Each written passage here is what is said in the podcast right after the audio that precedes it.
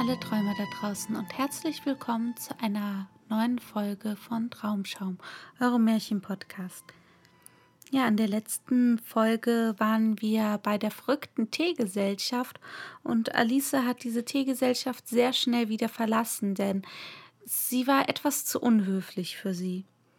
Jetzt sind wir im achten Kapitel und zwar sind wir kurz davor, die Königin zu treffen und mit ihr Crockett zu spielen.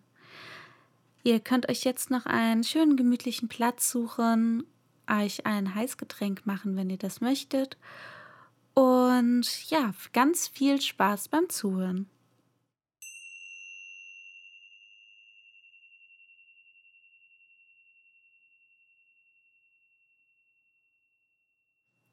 Achtes Kapitel das Crockett-Feld der Königin. Ein großer, hochstämmiger Rosenstrauch stand nahe beim Eingang. Die Rosen, die darauf wuchsen, waren weiß, aber drei Gärtner waren damit beschäftigt, sie rot zu malen.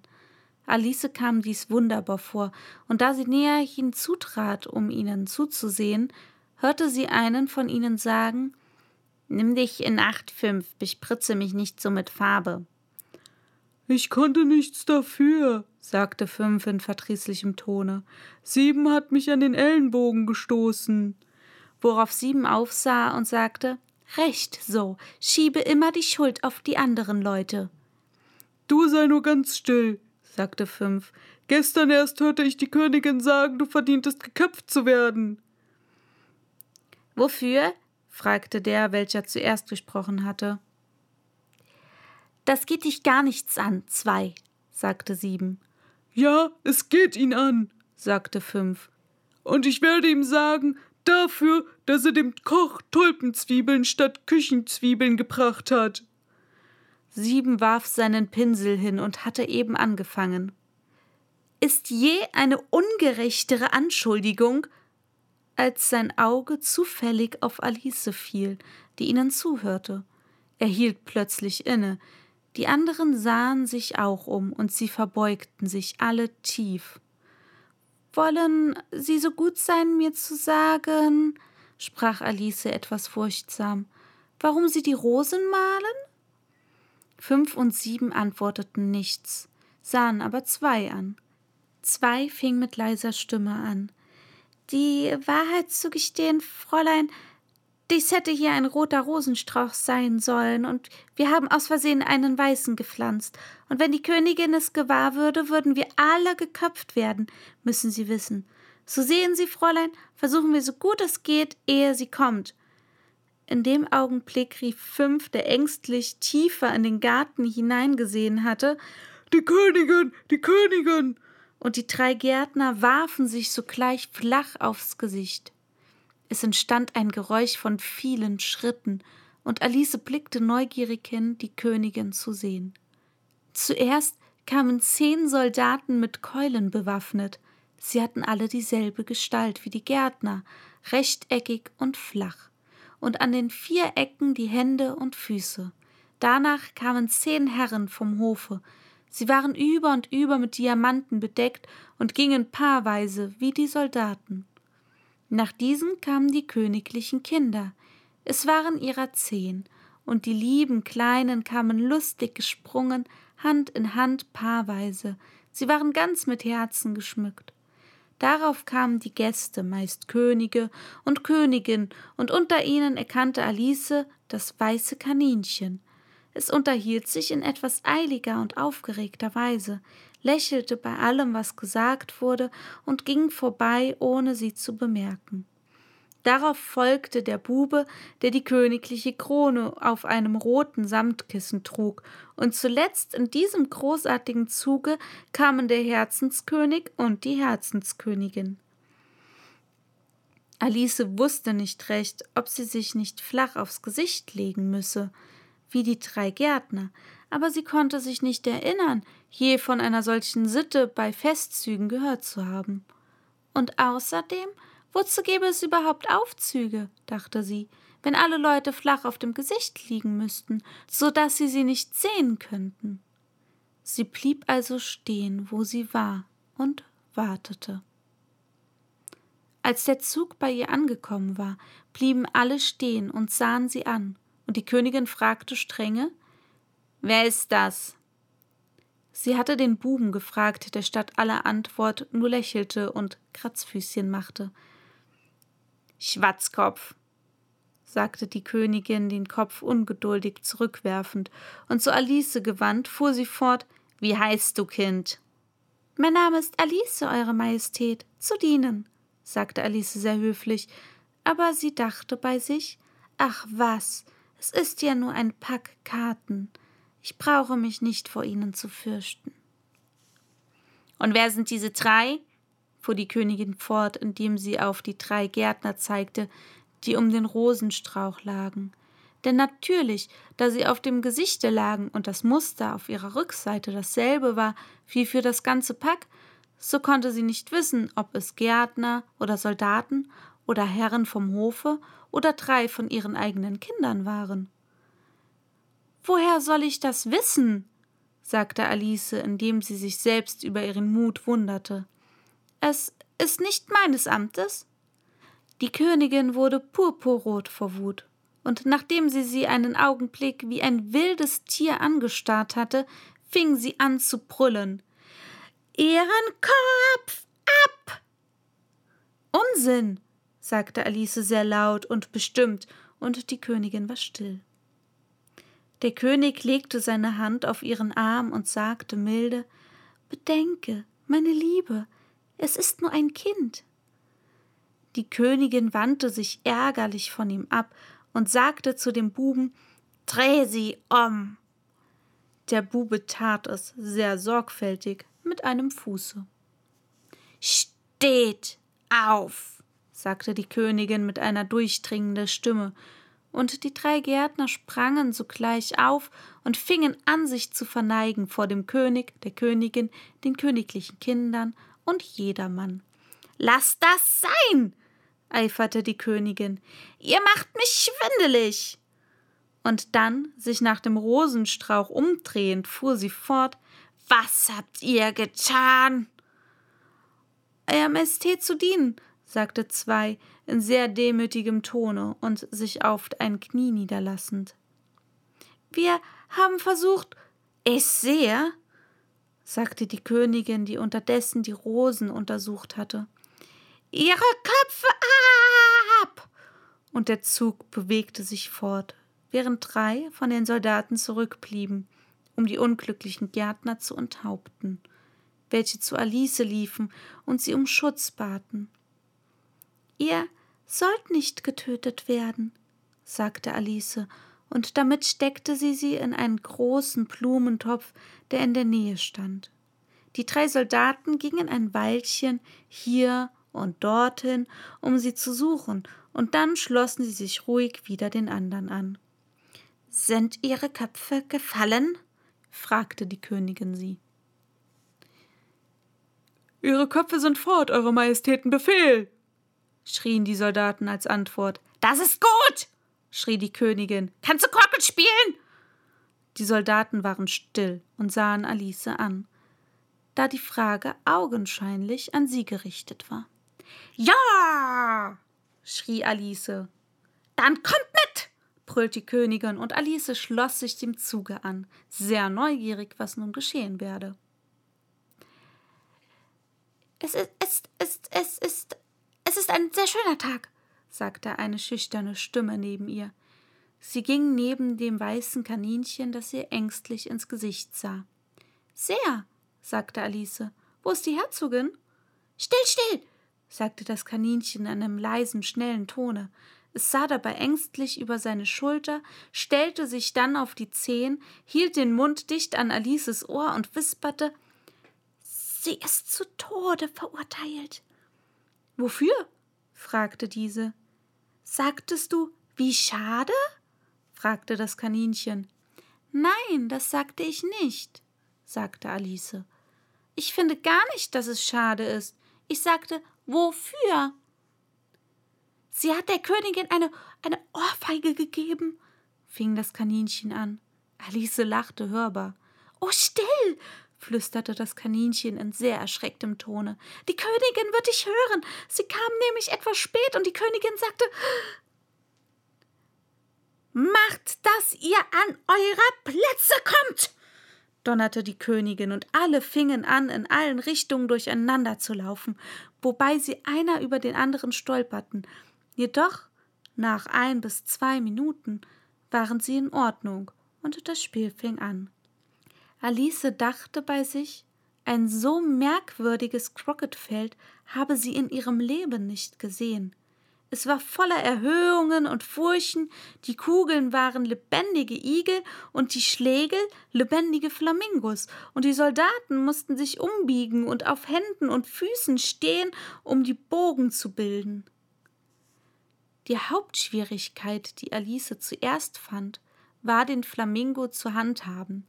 Sie konnte zwar ziemlich bequem seinen Körper unter ihrem Arme festhalten, so dass die Füße herunterhingen, aber wenn sie eben seinen Hals schön ausgestreckt hatte und dem Igel nun einen Schlag mit seinem Kopf geben wollte, so richtete er sich auf und sah ihr mit einem so verdutzten Ausdruck ins Gesicht, dass sie sich nicht enthalten konnte, laut loszulachen. Wenn sie nun seinem Kopf heruntergebogen hatte, und eben wieder anfangen wollte zu spielen, so fand sie zu ihrem großen Verdruss, dass der Igel sich aufgerollt hatte und eben fortkroch. Außerdem war gewöhnlich eine Erhöhung oder eine Furche gerade da im Wege, wo sie den Igel hinrollen wollte, und da die umgebogenen Soldaten fortwährend aufstanden und an eine andere Stelle des Grasplatzes gingen, so kam Alice bald zu der Überzeugung, dass es wirklich ein sehr schweres Spiel sei. Die Spieler spielten alle zugleich, ohne zu warten, bis sie an der Reihe waren. Dabei stritten sie sich immerfort und zankten um die Igel, und in sehr kurzer Zeit war die Königin in der heftigen Wut, stampfte mit den Füßen und schrie Schlagt ihm den Kopf oder Schlagt ihr den Kopf ab! ungefähr einmal jede Minute. Alice fing an, sich sehr unbehaglich zu fühlen.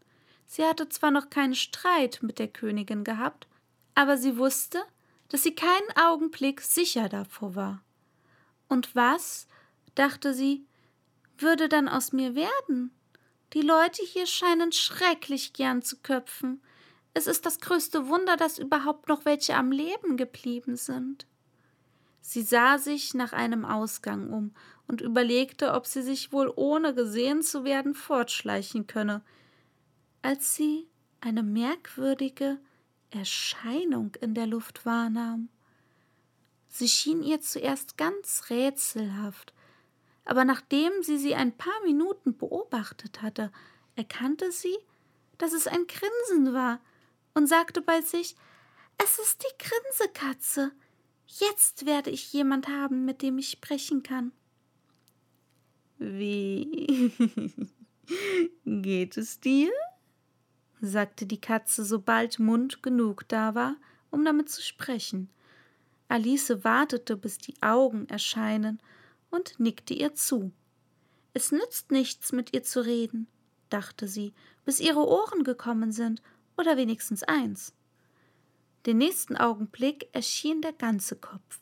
Da setzte Alice ihren Flamingo nieder und fing ihren Bericht von dem Spiel an, sehr froh, dass sie jemand zum Zuhören hatte. Die Katze schien zu glauben, dass jetzt genug von ihr sichtbar sei, und es erschien weiter nichts. Ich glaube, Sie spielen gar nicht gerecht, fing Alice in etwas klagendem Tone an, und sie zanken sich alle so entsetzlich, dass man sein eigenes Wort nicht hören kann, und dann haben sie gar keine Spielregeln. Wenigstens, wenn sie welche haben, so beobachtet sie niemand. Und du hast keine Idee, wie es einen verwirrt, dass alle Crockett-Sachen lebendig sind. Zum Beispiel, da ist der Bogen, durch den ich das nächste Mal spielen muss, und geht am anderen Ende des Grasplatzes spazieren. Und ich hätte den Igel der Königin noch eben treffen können, nur dass er fortrannte, als er meinen kommen sah. Wie gefällt dir die Königin? fragte die Katze leise. Ganz und gar nicht, sagte Alice. Sie hat so sehr viel.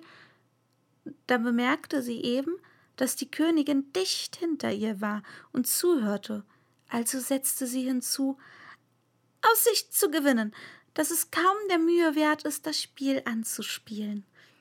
Die Königin lächelte und ging weiter. Mit äh, wem hast du da geredet? sagte der König, indem er an Alice herantrat und mit großer Neugierde den Katzenkopf ansah. Es ist einer meiner Freunde, eine Grinsekatze, sagte Alice. Erlauben, Eure Majestät, dass ich ihn Ihnen vorstelle? Sein Aussehen gefällt mir gar nicht, sagte der König. Er mag mir jedoch die Hand küssen, wenn er will. Oh, lieber nicht, versetzte der Kater. Sei nicht so impertinent, sagte der König, und sieh mich nicht so an. Er stellte sich hinter Alice, als er dies sagte. Der Kater sieht den König an, der König sieht den Kater an, sagte Alice. Das habe ich irgendwo gelesen. Ich weiß nur nicht mehr wo. Fort muss er, sagte der König sehr entschieden und rief der Königin zu, die gerade vorbeiging. Meine Liebe, ich wollte, du ließest diesen Kater fortschaffen. Die Königin kannte nur eine Art, alle Schwierigkeiten, große oder kleine, zu beseitigen. Schlagt ihm den Kopf ab, sagte sie, ohne sich einmal umzusehen. Ich werde den Henker selbst holen, sagte der König eifrig und eilte davon. Alice dachte, sie wollte lieber zurückgehen und sehen, wie es mit dem Spiele stehe, da sie in der Entfernung die Stimme der Königin hörte, die vor Wut außer sich war. Sie hatte sie schon drei Spieler zum Tode verurteilen hören, weil sie ihre Reihe verfehlt hatten, und der Stand der Dinge behagte ihr gar nicht, da das Spiel in solcher Verwirrung war, dass sie nie wusste, ob sie an der Reihe sei oder nicht. Sie ging also sich nach ihrem Igel umsehen. Der Igel war im Kampfe mit einem anderen Igel, was Alice eine vortreffliche Gelegenheit schien, einen mit dem anderen zu treffen. Die einzige Schwierigkeit war, dass ihr Flamingo nach dem anderen Ende des Gartens gegangen war, wo Alice eben noch sehen konnte, wie er höchst ungeschickt versuchte, auf einen Baum zu fliegen. Als sie den Flamingo gefangen und zurückgebracht hatte, war der Kampf vorüber und die beiden Igel nirgends zu sehen. Aber es kommt nicht darauf an, dachte Alice, da alle Bogen auf dieser Seite des Grasplatzes fortgegangen sind. Sie streckte also ihren Flamingo unter den Arm, damit er nicht wieder fortliefe, und ging zurück, um mit ihrem Freunde weiter zu schwatzen. Als sie zum Shishaya-Kater zurückkam, war sie sehr erstaunt, einen großen Auflauf um ihn versammelt zu sehen. Es fand ein großer Wortwechsel statt zwischen dem Henker, dem Könige und der Königin, welche alle drei zugleich sprachen, während die übrigen ganz still waren und sehr ängstlich aussahen. Sobald Alice erschien, wurde sie von allen dreien aufgefordert, den streitigen Punkt zu entscheiden, und sie wiederholten ihr ihre Beweisgründe, obgleich, da alle zugleich sprachen, man kaum verstehen konnte, was jede einzelne sagte. Der Henker behauptete, dass man keinen Kopf abschneiden könne, wo kein Körper sei, von dem man ihn abschneiden könne dass er so etwas noch nie getan habe und jetzt über die Jahre hinaus sei, wo man etwas Neues lerne. Der König behauptete, dass alles, was einen Kopf habe, geköpft werden könne und dass man nicht so viel Unsinn schwatzen solle. Die Königin behauptete, dass wenn nicht in weniger als keiner Frist etwas geschehe, sie die ganze Gesellschaft würde köpfen lassen. Diese letztere Bemerkung hatte die Versammlung ein so ernstes und ängstliches Aussehen gegeben. Alice wusste nichts Besseres zu sagen als Er gehört der Herzogin. Es wäre am besten, sie zu fragen. Sie ist im Gefängnis, sagte die Königin zum Henker. Hole sie her. Und der Henker lief davon wie ein Pfeil. Da wurde der Kopf des Katers undeutlicher, und undeutlicher, und gerade in dem Augenblick, als der Henker mit der Herzogin zurückkam, verschwand er gänzlich. Der König und der Henker liefen ganz wild umher, ihn zu suchen, während die übrige Gesellschaft zum Spiele zurückging.